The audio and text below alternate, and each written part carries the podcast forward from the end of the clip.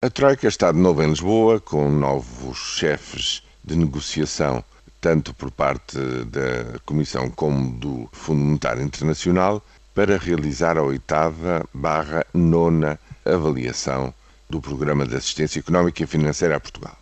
É decisiva até ao fim do programa, porquê? Porque justamente vai debruçar-se sobre as medidas a tomar e a inserir na proposta de Orçamento de Estado para 2014 que vai recobrir todo o período final e ultrapassar até num semestre o período final deste programa de assistência económica e financeira.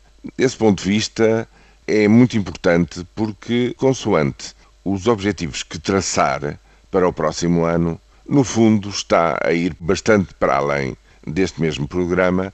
Se não vejamos, quando se fala muito num pedido de redução, digamos, da passada na diminuição do déficit, quando se fala de que não deveriam ser eh, uma redução para 4%, mas para 4,5%, no fundo está-se a dizer que não se devia atingir já em 2015 o ponto final de um resultado orçamental, digamos, relativamente próximo de meio por cento, mas que se deveria dar mais tempo, ou seja, conseguir ter mais um ano para chegar a esse que é o objetivo final das políticas orçamentais em toda a União Europeia.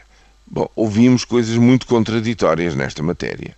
Uh, ouvimos dizer que essa sempre foi a posição negocial do governo, desde a sétima avaliação, que na altura isso não foi possível, a Troika não esteve de acordo com isso, que agora o governo se ia bater por esse objetivo e já ouvimos por parte do Eurogrupo dizer que o melhor era Portugal não começar já a falar de mudanças de objetivos antes de se fazer uma análise cuidada daquilo que está a acontecer, dos problemas que estão a encontrar e, portanto, ver se, se há justificação ou não para essa mudança.